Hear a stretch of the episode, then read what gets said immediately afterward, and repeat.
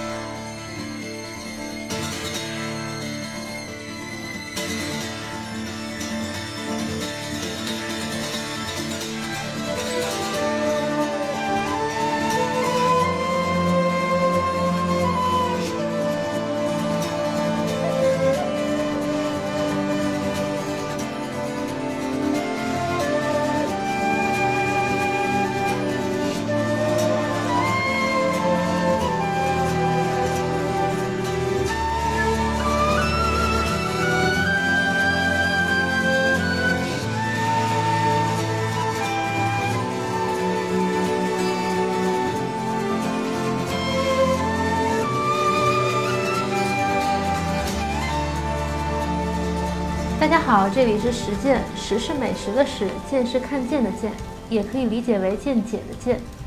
这是一个以日本美食为起点的播客，但我们不只讨论日本，也不只讨论美食。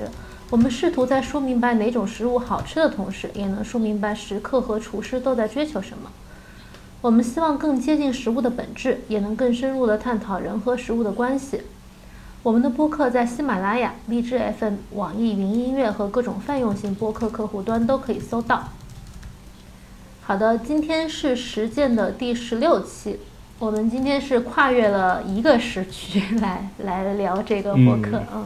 上次跟周老师突然聊到的一个话题啊，也是我们嗯很意外的，在我们有一个实践的小小的这个读者群，然后大家讨论起了 Tabelog 的榜单。然后我们就觉得说哦这个榜单啊，虽然已经出来了一两个月了，但是我们好像这个话题也是可以聊一聊。就借着这个事儿吧，也不光是榜单，聊一些大家在选餐厅的时候一些榜单的参考价值，嗯或者说参考的方向性，我觉得，嗯，就可能有一点点的实实实用的帮助。嗯，对，因为 Tabelog 大家知道是类似于大众点评的一个日本本土的网站。然后呢，他们每年会出这个 Tabelog 的这个金银铜奖和一些什么百名店啊，就各种各种榜单。因为本来日本人我觉得就挺爱排这种榜单的，然后他们这个榜单的风向性其实指向还挺强的，也是一个很重要的参考依据。嗯，嗯，周老师有计算过自己曾经吃过多少榜单上的餐厅吗？嗯，说实话没有。其实我嗯不太想谈这个话题，嗯，为为什么呢？但是那个，但是这个话题很有怎么说呢？还是很有价值，所以我就从我的角度谈谈。因为因为我其实不太借助榜单，因为我觉得我是不太需要的。就是你是一个是因为佛系的心态，还是觉得它对你的意义嗯不完全是大？就是我看的话，我会有其他的一些看的方法。我看一些日本人写的博客，看他的图片，我大概知道餐厅是怎么做的。那可能有些是我倾向去的，我就会画出来。如果有些我不倾向去的，可能就是它评价很高，我也不会去，因为其实这些餐厅都很贵，这个不是开玩笑的。嗯就还是想非常有效率的优先选出自己最想去的。如果最想去的去不了，那就从次级想去的里选一些。如果都去不了，那我就先不去。我是这样一个状况。那有些餐厅如果暂时去不了，又订不到我想吃的，我是不会像有些人可能就从榜单上。订那些好订的，但是评价又很高的餐厅过来，嗯就是可能我花三四万吃了一家不错的餐厅，但它并不是我喜欢的，那那不是我要想要的，我觉得，对吧？嗯，我觉得周老师已经建建立在一个自己对于餐厅非常了解和自己的口味，他能够把握住，就是我喜欢什么，我不喜欢什么，就已经心态比较坚定了。我我可以这么说吧，对吧？但是很多人他可呃能还 好没有像比如说你会日语，但是很多人他不会日语，或者他不知道去哪里找更加有效的信息，所以他们查看榜单，我觉得还是一个呃蛮可以理解的行为。所以田螺应该吃了很多榜单上的名店。也不是，我那天挺有意思的，就是我一月底去了一次，去的那家餐厅叫，嗯，叫什么 b o n New，那家餐厅，然后它是去今年刚刚升到金奖，然后当时因为在餐厅里面，嗯我跟朋友两个人觉得很无聊，就旁边是嗯餐厅的老板跟他们的一群熟客，就我们俩觉得特别被嗯孤立，然后就无聊就翻、翻那个榜单，因为当时一月份榜单刚刚出来嘛。你就翻说到底吃过多少榜单？我发现金奖我吃过一半儿，嗯但是其中大部分是不是符合口味的呢？就不一定。我觉得它确实是代表了日料里面或者塔贝罗的里面餐厅，嗯，比较高水准的，但不一定是我喜欢的。但是我觉得很有意思，就是我我不排斥去尝试这个评分比较高的餐厅。你去呃，我也不排斥。对你去过塔卡穆拉这个还比较少见，嗯可能大塔多数都没去过那家收餐厅。田的一家餐厅，嗯，塔卡穆拉这个很意外，因为就是我们在前面两期第一、二期谈过，有一次我不是去迟到，嗯、去那个从秋田到东京迟到了俩小时嘛，那次就是奔着卡瓦、不是塔卡穆拉去的。就去秋田去吃他们家，因为我有一个关系比较好的朋友，他跟我说秋田的这家怀石是他认为非常非常顶级的水平，然后我又觉得秋田这个地方我没去过，然后安排了一趟行程是专门去的，去了之后发现确实他们家还挺好吃的，我会愿意再去第二次的那种，嗯，但是他跟他在不在，所以你先讲讲，你先说。没有我说，你先讲讲这个榜单的金银铜奖大概它代表一个什么样的状况，食客们该怎么来理解？嗯，我先说一下我的理解，待会儿周老师再补充，因为可能我们俩的理解也不一样。我的理解是说，它的这个金奖还是代表了它在各个品类里面出品比较高水准，而且比较稳定的一类。嗯，它不一定是非常有个性的。呃，对我我的意思是，假如说大家从来没听说过这个东西，那我们怎么，比如说很简单的告诉那我觉得它可以约等于米其林的三星、二星、一星吧。嗯嗯嗯，这么说应该不会有太大的这个问题，因为首先日本餐厅它的水准就平均水平非常高，然后在这些嗯所有的 Tabelog 几千个应该不止吧，几千几万个餐厅里面，嗯，选出来这个榜单今年是二三十个吧，金奖，金奖对二三十个是吧然后我觉得银奖有多少？银奖我具体没有看啊，七八十，因为你只吃金奖是吗？不是我只是我是这样的，就是我我经常在吃了一个餐厅之后，我吃完了才发现它是米其林三星或者是什么塔贝罗格金奖，就是我不会去关注它是不是真的是，就是我没有在计算这件事情，啊嗯，对，但是银奖一百多家应该是有嗯，的。然后铜奖还挺多的，铜奖我也吃过很多，很奇怪，我也不知道为什么就就都吃上了。嗯，吃过这很正常嘛，因为你吃过餐厅本身数量高，嗯它就很容易覆盖到。而且它的知名度确实非常高，就是这些餐厅，嗯，经营铜奖，它就在呃我搜集各种渠道信息的时候，它就映入了我的眼帘。就它不是那种隐藏的店铺，它大部分还是可以可以公开订上的嘛，不是那种非常非常私密的店，然后呃平均水平也很好。可能尤其是对于金奖跟银奖还有铜奖的这个阶梯这个感觉，我的感觉还是比较明显的。就是尤其是铜奖跟金奖之间，你会发现铜奖很多时候它的氛围会，嗯，更加随意，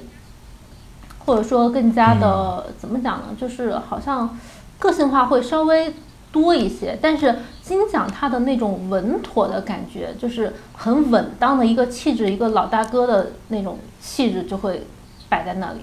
这是我可是有一件很有意思的事，比如说次郎，他在那上面的评分还是蛮高的，一点是在四点四左右。嗯但是它只有铜奖，那有些分数比它低的店也有金奖，所以其实分数并不决定一切。嗯，对，但是，一家分数很高，然后又受到很好评价的店，只有铜奖，该怎么理解这个事呢？你先说一下你的理解，你不知道为什么老在给我提问题。嗯，提问就聊天不就是这样吗？我觉得可能是因为我没有想过你提的这个问题。因为首先，次郎可能不太受到那个就现在的所谓美食家、美食博主们欢迎吧，他们并不太挺他。再一个，次郎的他的营业方式，嗯，可能和那些金奖的店比，因为那些店大部分可能都有两个小时的用餐时间，有很丰富的套餐，然后可能会有很好的配酒，嗯，然后也会有一个整体的有高潮，就是它的这个整个用餐的。经验让是让你感觉很丰富的，但次郎相对来说就没有那么丰富。再加上现在，因为我也很久，他都说他的大儿子服务也不是很好嘛，我可能种种原因会造成这样。即使他的评分很高，但是在这样一个体系里，他还是不被推崇。因为我觉得塔贝 logo 它是一个美食家的这个。网站，或者说它是一个草根的网站，从一开始这种草根的倾向，我我我觉得用草根这个词儿好像不太好，用品就是大众化的网站。嗯，可是它并不面向大众，它那些金奖的店绝大多数都是大众无法企及的。你说对吗？因为那些店都很贵，而且实际上经常去那些店吃的百分之九十都是这些美食博主，他们在不断的评分，有很多时候在不断的炒这些店。所以其实，嗯，其实我觉得任何一个榜单都存在这种问题，就是真正被评价很高的那些店，对于一个普通人来说，究竟是否有一吃的价值，或者甚至无法理解。呃，对这个事情很难讲。就大家包括像以前。呃，米其林那个值得特地去吃，包括黑珍珠那种值得，呃，就是反正我我觉得像这样的评鉴标准，其实我都不太赞同。可能对于普通人来说，一家和他非常遥远的餐厅不是那么有关联性，所以我觉得这个金银铜奖到最后可能还是它是这些美食家评出来的，然后最后它依然是。对这些关注日本美食的人有一定的指向性，嗯嗯，或者说关注高级餐厅的人会有一些指向性。但是我能这么说吗？就是不管是米其林三星还是塔贝洛格的金奖，你会认为这个餐厅它不管在呃料理、食材还是它的艺术性上，它会更拔一筹、更胜一筹，对吗？对，而且那个塔贝洛布他其实不太考虑传统，我觉得为什么我我喜欢说他草根呢？就是他把现在一些更受现代人欢迎的餐厅列出来。你比如米其林，他到京都的话，三星的话肯定有朴廷，因为朴廷它是一家。有了很多年服务王公贵族的这些历史餐厅，那米其林会把它举出来。但是其实你想想看，一直给这些人吃饭的餐厅，它不需要特别惊艳的味道，它只需要符合这些人的生活习惯，符合他们吃饭的习惯。那他们可能平时都不会吃那些真正特别山珍海味的东西，尤其是在京都。所以大家去嫖厅吃饭，经常觉得晚餐啊又贵又不值得。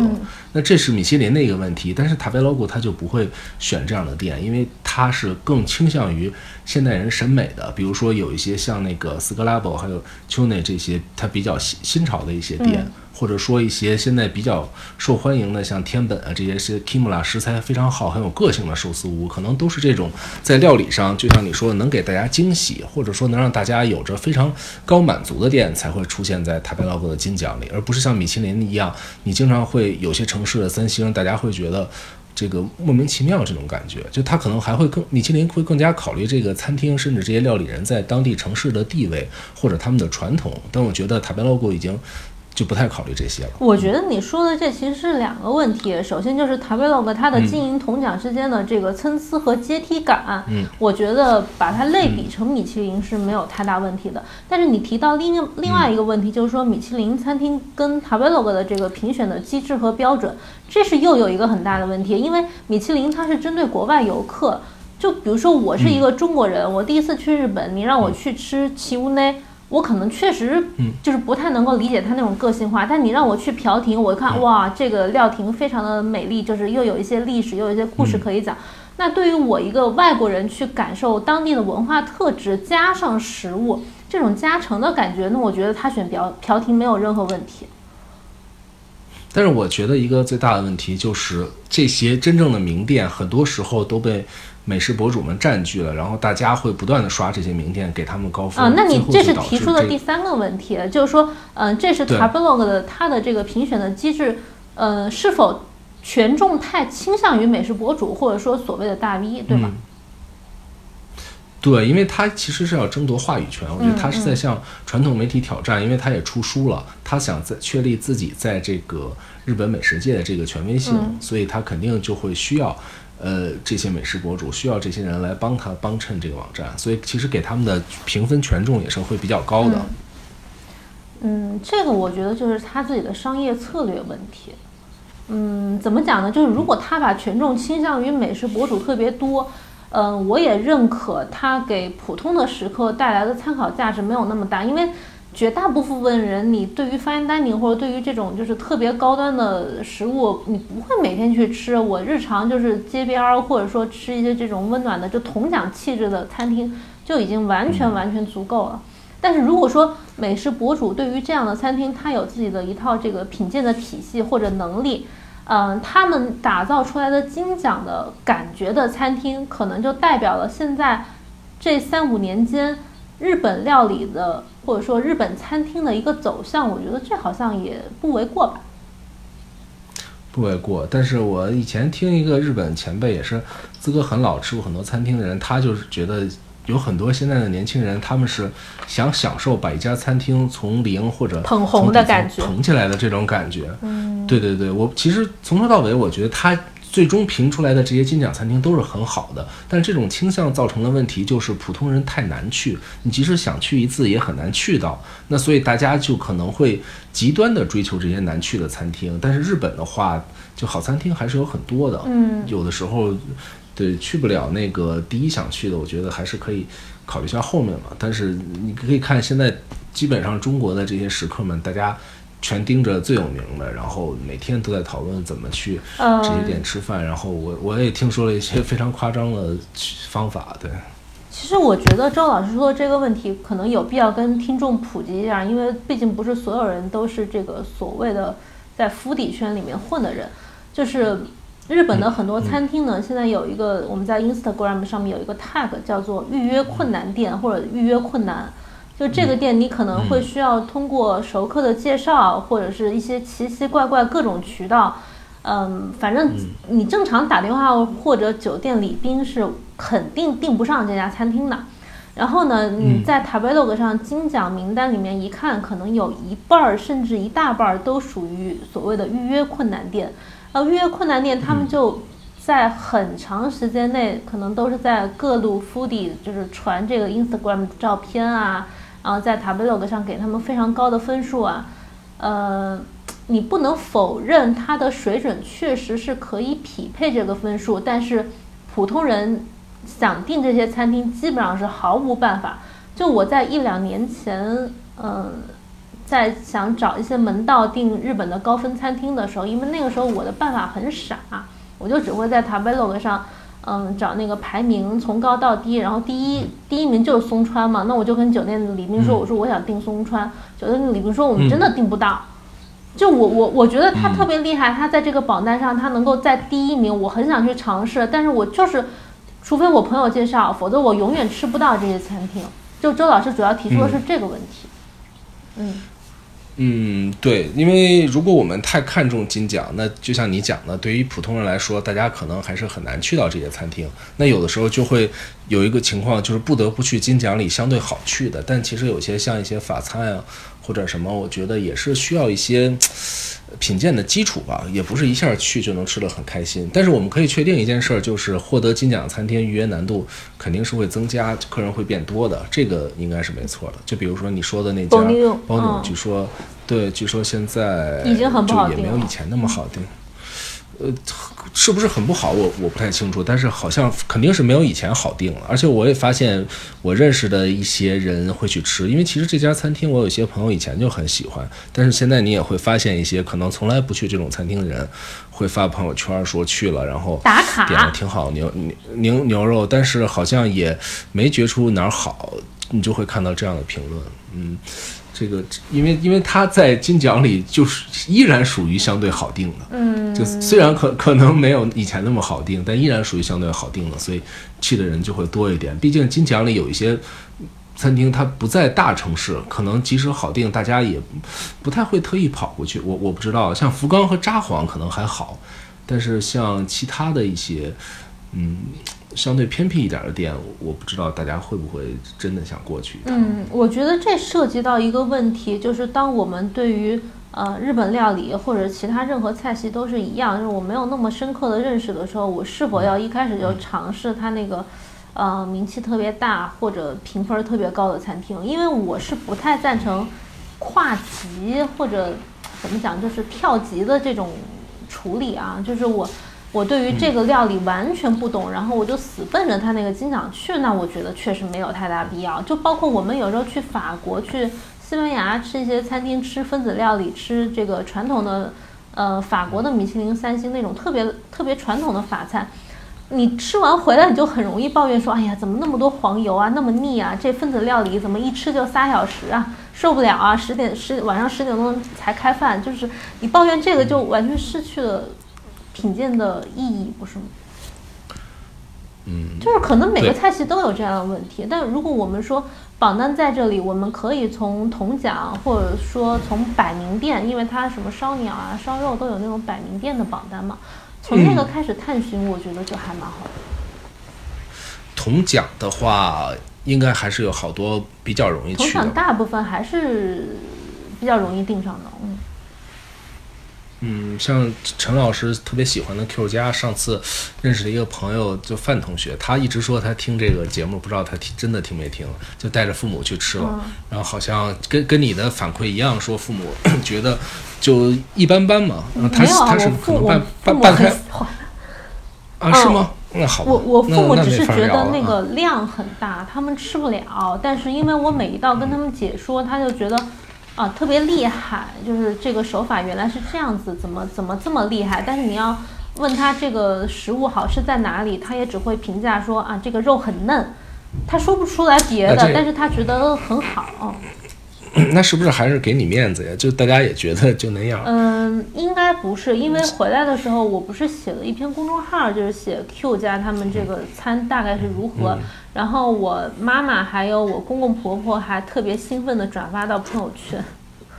就说这个印象很深刻，就是很高级的料理。但还有一个原因就是那一趟我们安排的所有的餐点是非常五花八门、没有重复的，然后这是唯一的一顿高级西餐。嗯，所以他觉得很有新鲜感。是，是的。不过这个也不太能证明跟金奖的关系，因为这家店就即使不是金奖，可能也会是这种。对，它就算是个铜奖，或者就算没有奖，你带父母去吃法餐、意餐、任何西餐，都会有类似的结果，就是不同的个体之间，就大部分父母他对于寿司生冷的东西，对于就是外国的食物，他都不太喜欢。那你带去什么餐厅都这样。对，但是寿司有些时候其实也没有那么生冷我觉得就因为鱼大多数情况下它并不是冰的嘛。嗯，哎，扯远了，扯远了。就是我我觉得榜单就是你如果把父母的这种个例拿过来啊，我觉得可能不是特别适用，因为你要考虑父母的接受能力。嗯，那么金奖的话，也许有几家店是大家还是能比较容易约到的。有这样的店介绍吗？现在？嗯，我觉得就是法餐有几家可能还算好预约吧。嗯，就是那两家名字都很难叫的店，都很长的那个。嗯，然后像呃，还有一些就是。秋田那家其实不算难约，但是秋田那家就别提了。我觉得就是一一般人想去一趟，为了吃跑一趟，还是挺难的。特别像你说的，如果他还是核实，还有一定的门槛的话，可能就更困难。明白。但是另外还有相对算好约的，可能是三方，三方还在金奖里面。嗯，三方陈老师应该讲过，能再介绍一下这家料理店吗？嗯，它是所谓的肉怀石嘛，就全程以牛肉主打。嗯，但是就是肉量还挺大的，但是周老师对三方就不是特别喜欢。没有，我非常喜欢三方，我觉得三方是一家很好的料理店。你又说假话，好吧，好吧，反正就是以肉全程贯穿始终的一家料理，嗯。对它价格蛮高的，主要是体现在最后的牛肉一般会有两种可以选，然后可能是你会，我觉得第一次去可以点个便宜的，也不是非得点神户牛。我觉得他在经营上其实很聪明，因为神户牛外国人都知道这个品牌，但其实对于神户牛的具体一些分类什么的，有点嗯不是搞得那么明白。对，所以他把神户牛价格定的比较高，那很多外国人第一次去都想点，当然这也没什么不对，但就感觉。嗯，我我的意思是点便宜的吃一吃，其实也 OK。其实我去过两次三方，呃，分别是去年的八月和去年的十二月。然后十二月去的那一次，我觉得啊，好差呀，就是他的前菜给我让我觉得非常失望。嗯，就是在我心里，他是匹配不了金奖的气质的。嗯，但是三方长时间，无论是在这个分数上。呃，还是最后这个榜单的结果上，确实都是蛮受欢迎的。嗯，对，就它算金奖里面比较好定的。另外还有一家相对可以定得上的，可能本湖月能定上，只要你提前半年。呃，本湖月容易定吗？就你提前半年，应该是可以定上。嗯，其实那照这么说的话，天本也也是，至少每个人都有机会，对不对？那还有那个西诺哈拉，西诺哈拉现在是塔贝洛格的所有的第一名嘛，他已经超越了松川。嗯，西诺哈拉是你只要提前订，它它不是介绍制或者不是熟客制的，它是可以订上的。但是因为它又已经是第一名了，就变得无比之热门。就是三月一号那天打电话，完全没打进去。对，之前我那个和朋友闲聊也聊到这件事，喜能哈拉它最后上来，包括有一家叫山崎新开的，现在也是定了半年以后，就是这种价格相对没那么高，然后也不是说都用很顶级的食材，这这样的店现在还在慢慢的赢回一些人气，因为可能之前东京在奥运会之前，就前两天包括在那个旭芳吃饭，跟旁边的食客还有主厨聊说到这个问题，这可能太极端了，这些餐厅它。很多餐厅采取了一种非常高价的策略，但是好像真的去花这么多钱吃饭的人没有他们想象的多。嗯，就我们就比如像你先说，嗯，呃，就就感觉那个，就他们其实感觉这个最终还会回来，就是那些价格没有高到那个程度，但是在料理上很出彩，然后也能把。每种普通的、相对普通的食材啊，像那种超高级的，也做的不错的这些餐厅，慢慢的还是会赢回一些市场。当然，那个松川掉下来和塔贝 logo 它的评分机制改变有关，也跟它的本身的价位评那个呃，之之前因为它的评论数少了，变少了，相对那个喜诺哈拉的评论数很多，这些都会影响到它最终的这个评分。那可能这种这种变革也是可以对刚才，因为我我我那个检索了一下榜单，包括神户的那家西班牙餐厅，应该也算是比较好订的。卡三头我吃过，在网上就可以。嗯，就是我当时去吃的时候，也就是提前两三个月，他官网上会写，他直接在官网上订就可以了。你到那个时间去抢位子就可以了，它比较容易。其实好像都不太用抢，有的时候提前一周也是有。啊，是吗？那我当时抢的时候就是一两分钟就抢完了。啊，那可能我记错了。你可能碰到有前两天看了一眼，嗯，那也许啊。你可能碰到有取消的位置吧？啊，那也有可能。对，就感觉他家也是比较容易的，但可能比较要命的是，很多人去日本都想吃怀石啊或者寿司，那基本上这类店的金奖，嗯，就没有特别好约的了。对，就是传统的日料类的金奖，基本上我看没有好约的。没有任何好约的。可呃，有有有一个捷径是那个买库米，就是石川县的那一家，因为它毕竟位置比较远嘛，在金泽下面的一个市，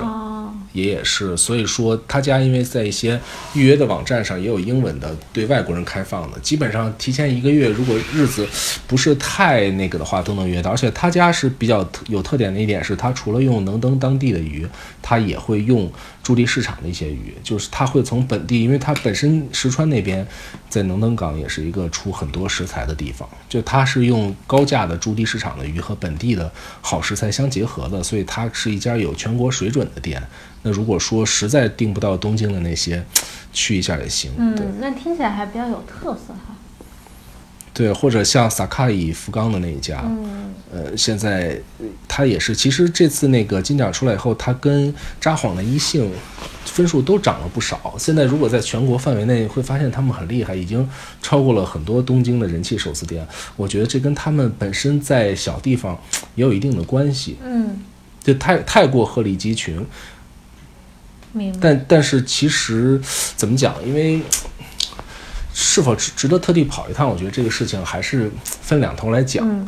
对，就是因为对于大多数星。人，你要说啊米其林三星的标准，就是我要为了这家餐厅跑一趟吗？不是。嗯，其实跑一趟也还好，对，因为如果特别想吃寿司，然后又订不到本本地的，因为我认识一些朋友，他们也很喜欢萨卡伊那一家，嗯就是福冈的那家店，对，包括像天寿司的话，其实在一些呃预约网站上就提前很久了，也是 OK 的，也能订到。嗯，因为它位置不算是东京和京都这种热门商区。对，还有京都的临江，因为它太贵了，所以还是有有有机会订的。嗯，我我后来看了一下，就是因为它今年的金奖比去年的少了很多嘛，今年金奖只有三十家，去年好像稍微多一点，感觉它是不是也是，嗯，是塔白洛自己的一些策略的一些调整呢？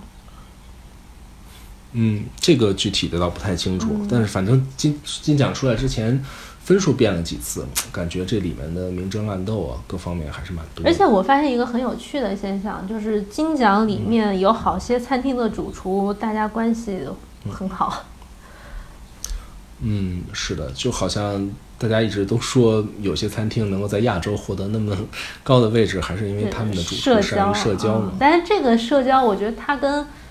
嗯 Best Fifty 的那个榜单又有一点点区别，就是怎么讲呢？比如说尼伊托梅。那个名古屋的天妇罗店，因为我知道它嗯完全是因为我对 Kimura 很有兴趣，嗯然后因为通过 Kimura 知道了这家店，然后这家店它应该之前不是在金奖榜单上，它应该是今年上来的。嗯我觉得 Kimura 应该对它帮助非常大，我的一个猜测啊。嗯，因为东京，它可能据说明年也会搬到东京来，嗯因为之前名古屋的那家库斯诺 k 搬过来了嘛，但是他是吃了因为时间太短的亏，所以还没达到那个。对，嗯就是你看他现在分数已经非常恐怖的上到了一个很高的位置了，因为之前他那个塔白 logo 的分数在二十二十以下评论的时候，他的分数是不是真实分数或压得很低？一旦评论够数的话，有些餐厅会猛的一下涨很多分，所以我觉得明年的话，这个库斯诺 k 的它这个竞争力也是非常强的嗯，。普及一下常识，就是塔贝 log 对于刚刚搬过家的餐厅，或者说它的评分数、评论数不到一定数量级的餐厅是有一些压制的，就是评分会降低很多。嗯，是这样的。对我刚刚看了一下你一头没，他是去年就直接金奖了耶，他前面的一八一七都没有榜单啊。是的。那我觉得这个还是很难讲原因啊。虽然我周围有一些朋友对他的评价还蛮高的，但是他如果没有社交行为的话，你你很难想象他就直接跳到金奖榜单上。我觉得最有意思是名古屋这些店的厨师，他们在这样一个地方能开发出了这种超高级的天妇罗。因为其实据我所知，尼头麦刚开始的时候，它的价格是很低的，因为嗯就是在名古屋，因为几千日元这种，然后它包括那个库斯诺 k 也是，但是 Kusnoki 他那个人是一直有想做这种东西的想法，而且他也很坚持，就觉得他要做一个和别人完全不一样的天妇罗。他其实是天妇罗性质的割烹嘛，所以我觉得这像这些厨师会受到追捧也很正常，就他们确实在这个传统的道路里开出了一条新路。嗯，因为其实有时候大家在说东京哪家天妇罗好吃，说实话，我在看这些讨论的时候，我就有一个想法，我说真的，你们说那些店都差不多，就你们其实有一些口味上的差别，但是对于不太吃天妇罗的人来说，问题都不大。都是比如说油炸的像参丁啊，是是山居啊，其但是像有一些天妇罗，它就会带给你不一样的感觉，比如说关西有一些，它会用那种非常轻的油来炸，包括像东京那个 Takiya，它是用炸很高级的食材，嗯。再包括像尼托麦他们这种做法，就是这些店它会让天妇罗有更多的表现形式，或者像之前静冈的那个成生，包括像东京有一家那个乔治字嘛，他们会有一些静冈很特殊的食材，包括一些银皮鱼，比如说那个阿吉这种，嗯就大家一般来说不会用的鱼。我我是觉得这是比较有意思的一个做法，就是我可以在这里吃到更有意思的食材。那可能有时候我在东京，我是比较喜欢吃天妇罗，我反而不太想吃，是因为几乎那些所谓的名店拿出的都是非常相似的食材，就可能我吃这些食材。已经吃的有点烦了，所以那如果有一家店，它能在油上有一些改变，然后它能在食材上有一些改变，我觉得这种是值得鼓励的。那可能对于塔贝拉古来说，就像我刚才讲的，这种比较新兴的，在料理手法上比较有突破的店，他们可能还是会支持这样的店。包括三方，其实虽然它不是它独创的吧，但它也算是肉怀石一个大家会觉得很有对一个一个代表性的餐厅。对，因为京都也有很多肉怀石，三方的特点可能是它是相对来说最贵的。对，对，他把这个东西做的，因为你做贵了，其实更容易推向世界嘛。那现在很多外国人也认三方，其实我感觉他们现在这些厨师，因为随着一些国外的预约软件，你可以看到，除了一些利益方面的东西，他们也希望在国外会有一些这个。更多的亮相的机会，因为之前看过一个叫本田直之的人写的书，他跟很多主厨关系都很好。他说现在这些主厨，就包括得金奖的一些 Kimura 什么的，他们其实还是重视海外影响力的，因为他们想做世界性的东西，那光在日本就是不行的。他们会在那个台北啊这些地方放一些位置给外国的客人，或者出去做 pop up。对对对对对，就是这样，增加自己的知名度和影响力，在料理上的创新，然后在国际上的影响力，这些可能对于塔贝劳古这个，对于一个主厨的判断来说，我觉得还是都有一定帮助的。嗯，那其实我们今天有任何结论吗？就是塔贝劳古的榜单的参考意义，嗯，参考价值。呃，金奖当当然是很好的了，就像你刚才讲的，但是其实我我的想法就是，大家。对，就我还是说想先从自己喜欢的品类里选，比如说你就是不想吃法餐，那你没有必要去订金奖的法餐餐厅，对不对？如果你想吃寿司，你订不到东京的，你可以去试着订石川那家嘛。如果你想吃怀石料理，订不到金奖的，也可以从银奖里选。我觉得还是慢慢的，就不要是特别轻易的去接触一个自己完全不懂的这种料理形式。当然，你要觉得无所谓，反正我有钱。我我就是想刷这些餐厅，那也 OK 的嘛。因为我我觉得大多数人还是没有说那么多的钱能够随便的在这上面交学费。对，毕竟大部分人都不像周老师这样。你看这个，是我我现在啊，其实赵老师是劝大家要理智消费了，就是不是说我们为了打卡或者为了刷一个榜单去消费这些餐厅，而且就是 by the way，我就说一个现象，就好多人说我摘过多少米其林星星，其实。你摘星，你只能算那个那家餐厅在当年，呃，你去的那个时刻它是几星，那才能够算你摘了几星。所以在这个意义上来讲，你去刷那些榜单或者刷什么金奖也没有太大的必要。就是如果刷了金奖，说哎呀，我觉得这个金奖水分很大呀，根本不合口味啊，就是这个评价，我觉得没有太大意思。还是像你说的，慢慢吃吧。就如果真的已经吃过很多不错的餐厅，那确实只有金奖里的几家想吃，那我觉得先去尝试一下也无妨。那如果实在约不到的，就慢慢等呗。我觉得这个也是很正常的，也不是说，嗯，对。就比如说你吃过很多怀石，那么没就想尝试一下法餐。这个其实也 OK 的，我我只是说，可能很多人他不应该从那个对日本的餐饮还不太了解的情况下，就一下跳到金奖里先。嗯，就是还是不要跳级。品了。对，就像我们经常看到网上有些文章吐槽菊乃井啊，吐槽 朴亭，甚至吐槽次郎的，但吐槽东京餐厅的好像还是还少一点。吐槽朴亭的真的我可以理解，真的。吐槽京都的就非常多了啊，因为形式形式感太强了。嗯，是这样的。不过，金奖最终还是被东京霸占了很很大一部分。那那最高的餐饮水平就是都在东京啊，嗯，也没有可以反驳。嗯，他对吧？你对，不管从餐厅运营，还是食客的消费能力，还是大家的品鉴能力，还是餐厅的个性化来讲，全都在东京啊，就最高水平。所以东东东京就有一个价格。